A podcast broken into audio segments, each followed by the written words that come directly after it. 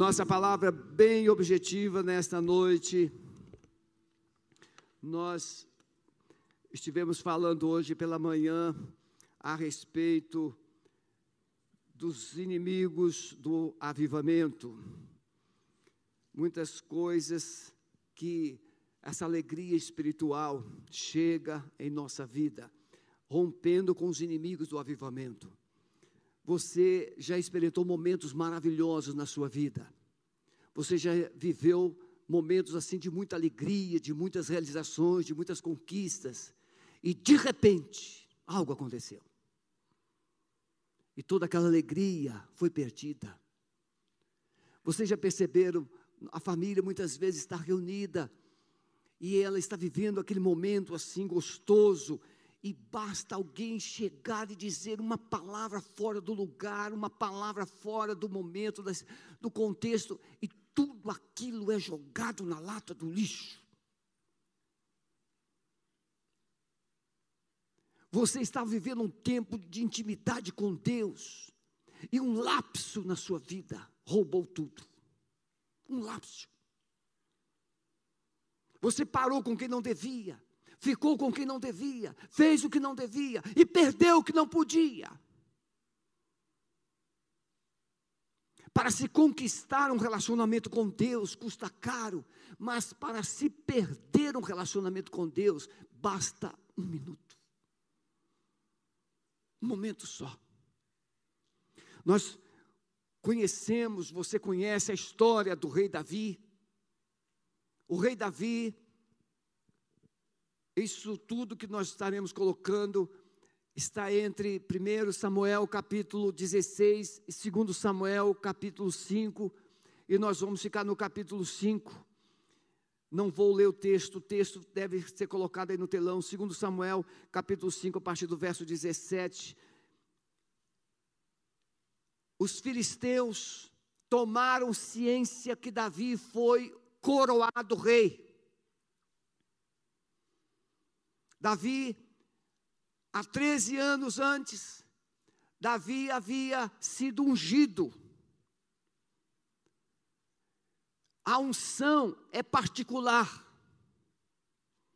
A unção acontece sem ninguém ver. A unção é pessoal, é no varejo, não é, não é no atacado. Receba a unção, não, é no varejo, é individual tem que se buscar. Mas quando Davi foi coroado, foi festa. E quando Davi foi coroado rei, os filisteus ficaram enfesados, ficaram enciumados, ficaram irados e decidiram combater Davi, combater Israel. E é nesse contexto que nós precisamos tirar algumas lições de romper com esses inimigos ladrões da nossa alegria, ladrões da nossa vida espiritual, ladrões, da nossa comunhão, ladrões da nossa intimidade com Deus.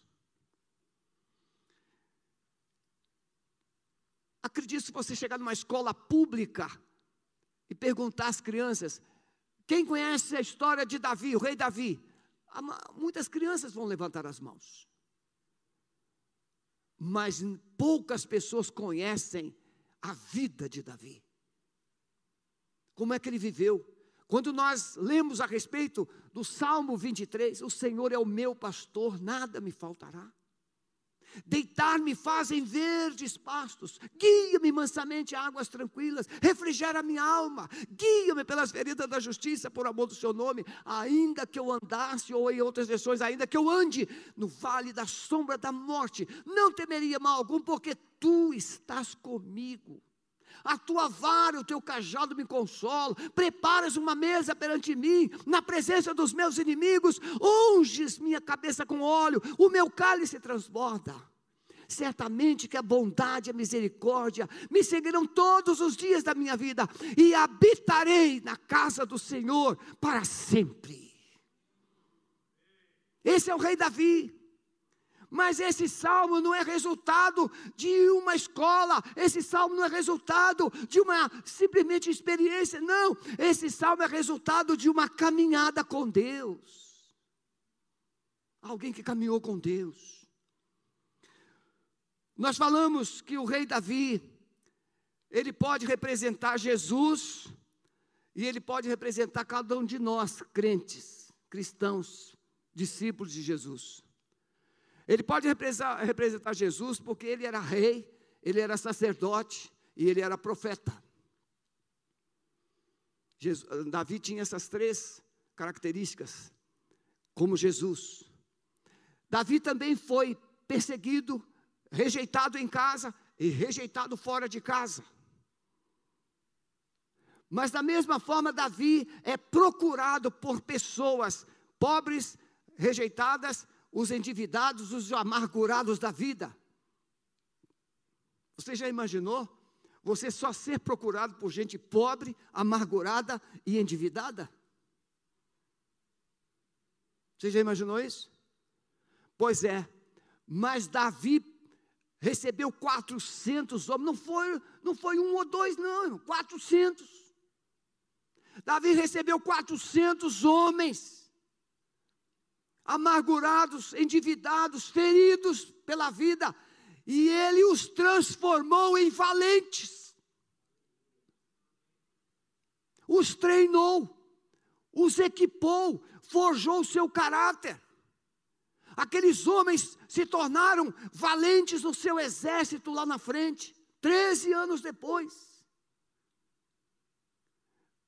Jesus também era o pobre de Nazaré. Porventura veio alguma coisa de Nazaré? Jesus não era, não é esse o carpinteiro.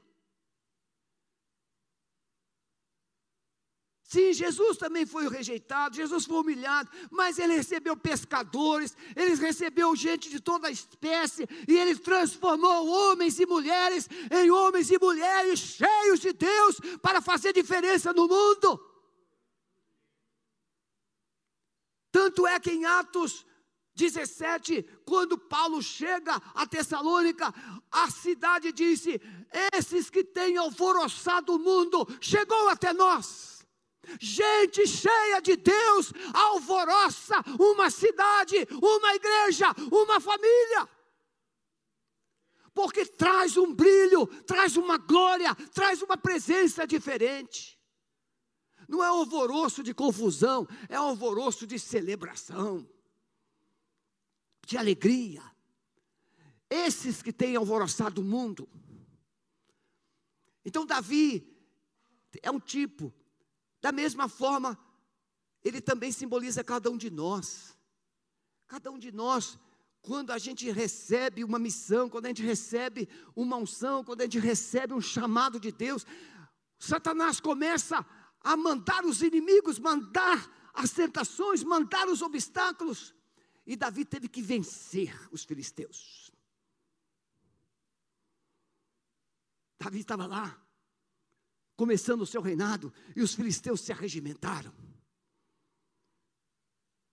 Mas Davi vai fazer uma coisa que hoje muitos crentes não querem fazer mais: orar. Domingo próximo passado, quem esteve aqui no culto à noite, domingo próximo passado? Levante a mão. Poucos, né? nós falamos sobre o tabernáculo e a oração. Oração é difícil de desenvolver, mas quando você desenvolve, é como paixão. Você não para mais. Você começa com cinco minutos, daqui a pouco dez minutos, quinze minutos, meia hora, uma hora.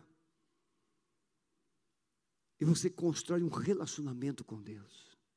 Quem aqui já ficou na casa da namorada 12 horas? Algum dia na vida? Levanta a mão. Sejam honestos. É, tem vários aí. E se deixou, dormiu lá. Não com ela, mas dormiu lá. Por quê?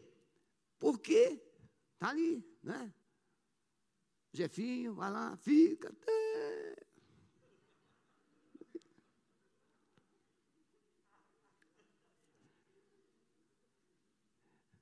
Por quê? Porque quando ama, não quer ir embora. Não quer ir embora. Quando a gente tem paixão por Deus, a gente não quer sair correndo da presença dEle, da oração.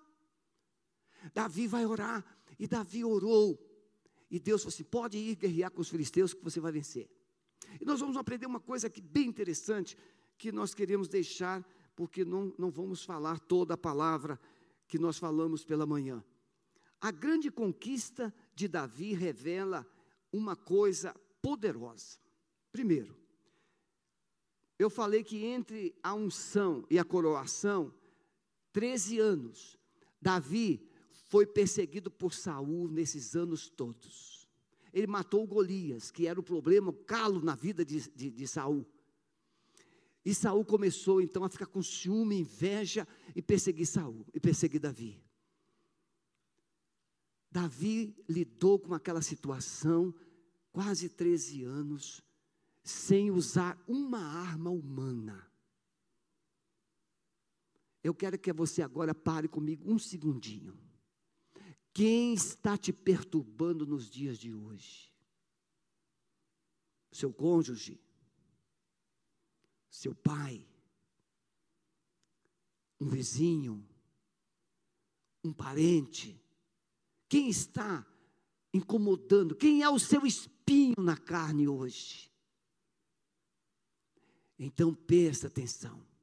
Não vai adiantar você amaldiçoá-lo ou amaldiçoá-la. Não vai resolver. Vai piorar. Não vai adiantar você dar uma coça. Não vai resolver. Vai piorar. Não adianta você mandar ele sumir da sua presença, não vai resolver, vai voltar. Davi não usou nenhum recurso material humano.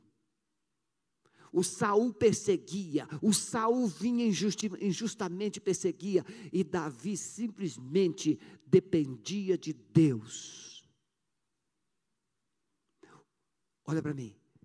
O Saul representa essa pessoa esquisita que tem dentro de você, que quer que você faça as coisas erradas, temperamento forte, orgulho, altivez, revoltado, angustiado, o ciúme, a inveja, o Saul representa essas coisas que estão dentro de nós. O Saul representa aquele sentimento de violência, de agressividade. Mas me aponte alguém que venceu na vida com esse monte de coisas que eu disse. Me aponte. Se você quer vencer na vida, você tem que matar o Saul que está dentro de você. Mas você precisa usar as armas espirituais. E o Davi se revestiu de Deus se fortaleceu em Deus, andou com Deus, buscou a Deus, escreveu poemas para Deus, e Deus agiu na vida de Davi e removeu Saul do caminho dele. Que é que Deus precisa arrancar da sua alma? O que é que Deus precisa remover da sua história? O que é que Deus precisa remover do seu caminho? Você precisa se fortalecer em Deus, ser cheio de Deus, ser cheio da presença de Deus, porque é Deus que vai mudar essa história. Não é você no seu braço. Você pode ter cultura, você pode ter dinheiro, você pode ter posição, mas tudo isso será insuficiente para você mudar a realidade da sua vida. Mas o poder do Evangelho, o poder de Deus, pode mudar a sua história. Então o Saul representa esse homem velho, esse homem carnal. Se você ler a carta aos Romanos, capítulo 6, Paulo diz que devemos nos considerar mortos para o pecado.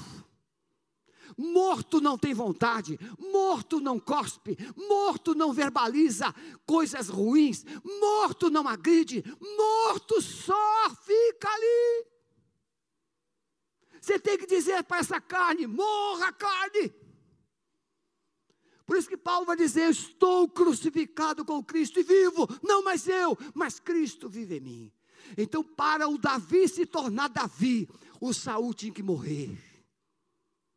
para Davi reinar e ser o homem segundo o coração de Deus, ele tinha, o Saul tinha que morrer. E o Saul morreu. E aí Deus veio e colocou uma coroa na cabeça do Davi. E ele se tornou o maior rei de Israel de todos os tempos. Nunca um inimigo se ficou em pé diante de Davi. Ele venceu todos. Davi só teve uma derrota para ele mesmo. Um pecado. Davi só perdeu uma guerra para ele mesmo. E muitas vezes nós vencemos tudo e todos, menos nós mesmos. Mas nesta noite o Senhor quer que você seja um homem e uma mulher mais do que vencedor.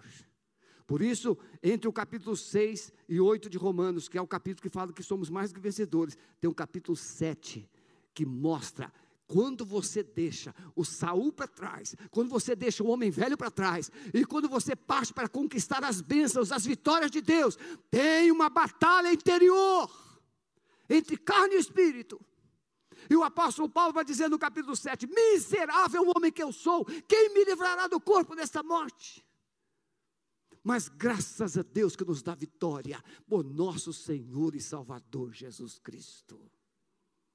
Então Davi venceu os gigantes, Davi venceu Golias, Davi venceu Saul, Davi venceu porque ele andou com Deus foi o maior adorador. Davi vai restaurar o tabernáculo, Davi vai restaurar a adoração. Essa adoração que nós conhecemos hoje só é possível porque levantou um Davi para escrever os salmos. Davi escrevia, Davi cantava, Davi adorava, porque Davi andava com Deus. Você pode enfrentar o inferno, você pode enfrentar tribulações, mas se você anda com Deus, você vai escrever poemas.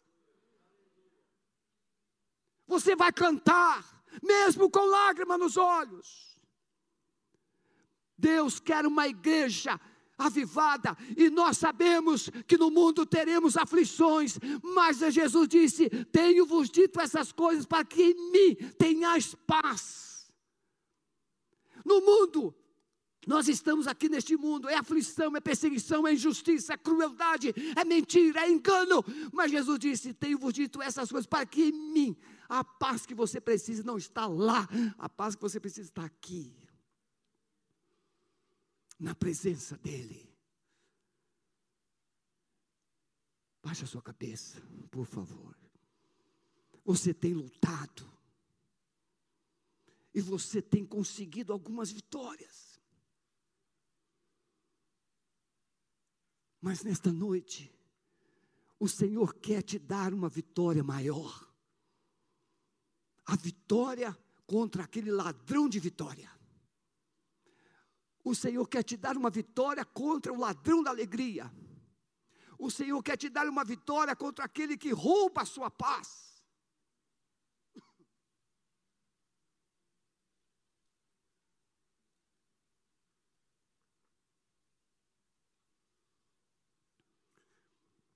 Mas para você ter essa vitória e permanecer permanecer, você precisa decidir andar em intimidade com Deus. Quem gostaria nesta noite aqui de viver um avivamento na sua vida, na sua história? Levante a mão. Todos querem, todos querem. Mas e agora, por favor, pense, responda só para você. Você está vivendo um avivamento. O avivamento é o ápice de uma experiência gloriosa com Jesus. Avivamento é o ápice da presença de Jesus na sua vida.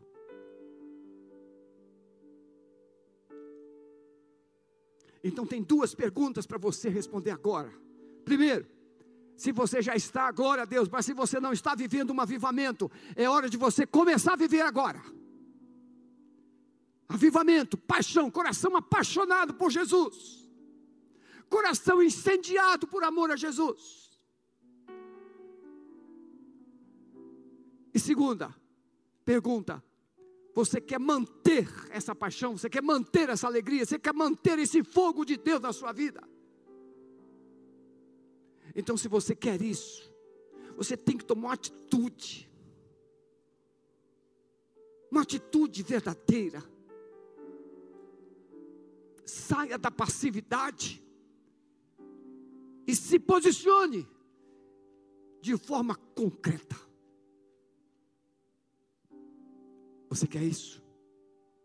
Então deixe o seu lugar e venha aqui à frente, em nome de Jesus. Vamos adorar o Senhor. A, a resposta é sua, não é minha, é sua.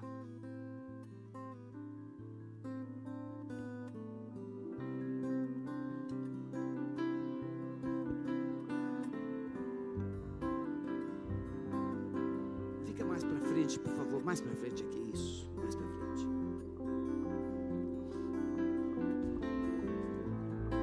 Decida o que você quer viver a partir de hoje. Ninguém pode viver por você, é você que tem que viver. É você. Você escolhe, você vive. Ninguém pode viver pelo outro, é você. Você que está aqui à frente, convença o Senhor agora. Convença o Espírito Santo que você quer o recomeço com Ele de todo o coração. Você quer recomeçar de todo o coração. Quem sabe alguém aqui nessa noite que já foi até membro de igreja, mas você não se firmou, você se afastou. É hora de você chutar o balde e deixar Jesus encher você de novo. Rompe, não tenha medo de recomeçar. Saia do seu lugar, venha. Diga para Ele: Eis-me aqui, Senhor, eis-me aqui, Senhor. Eu quero recomeçar, eu quero viver essa poderosa vida que o Senhor tem para mim. Senhor Jesus, o Senhor conhece o coração de cada uma pessoa que está aqui à frente, a história, os caminhos, as experiências, as decepções, os fracassos e até mesmo as vergonhas que passaram. Mas hoje nós lançamos uma palavra de recomeço. A chama está sendo reacendida nesses corações. Uma alegria, um fervor, uma autoridade está sendo colocada de volta. Não mais voltarão atrás, não mais recuarão, avançarão e conquistarão todas as promessas do Senhor para as suas vidas. Quando chegar em suas casas, o teu fogo vai na frente, a tua glória vai na frente, o teu poder vai na frente, e todos os impedimentos, todos os ataques cairão por terra no poder do nome de Jesus. Nós abençoamos essas vidas, abençoamos nossos queridos que estão nos acompanhando pela internet. Amado Espírito Santo, esse coração que foi impactado pela tua palavra, esse coração que já foi decepcionado no passado, um novo tempo, uma nova história está sendo escrita a partir desta noite, nessas vidas e nessas famílias. Nós abençoamos essas vidas, Pai. Você que está aí na internet, escreve no chat: Eu estou recomeçando nesta noite com Jesus. Mande o seu contato, pastor Maurício vai entrar em contato com você.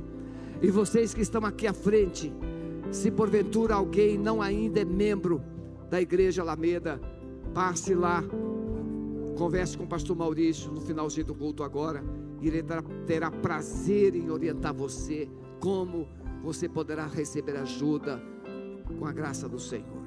Volte para o seu lugar, Deus te abençoe. Em nome de Jesus. Marcelo, pode me ajudar no encerramento, Marcelo, por favor?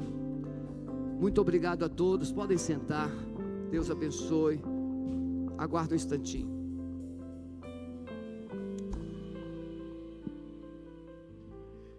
Em primeiro lugar, eu vou me referir a você, vou me dirigir a você que está em casa. Aqui nós encerramos nosso culto, mas a presença do Senhor vai permanecer aí, da forma como você recebeu durante esse culto.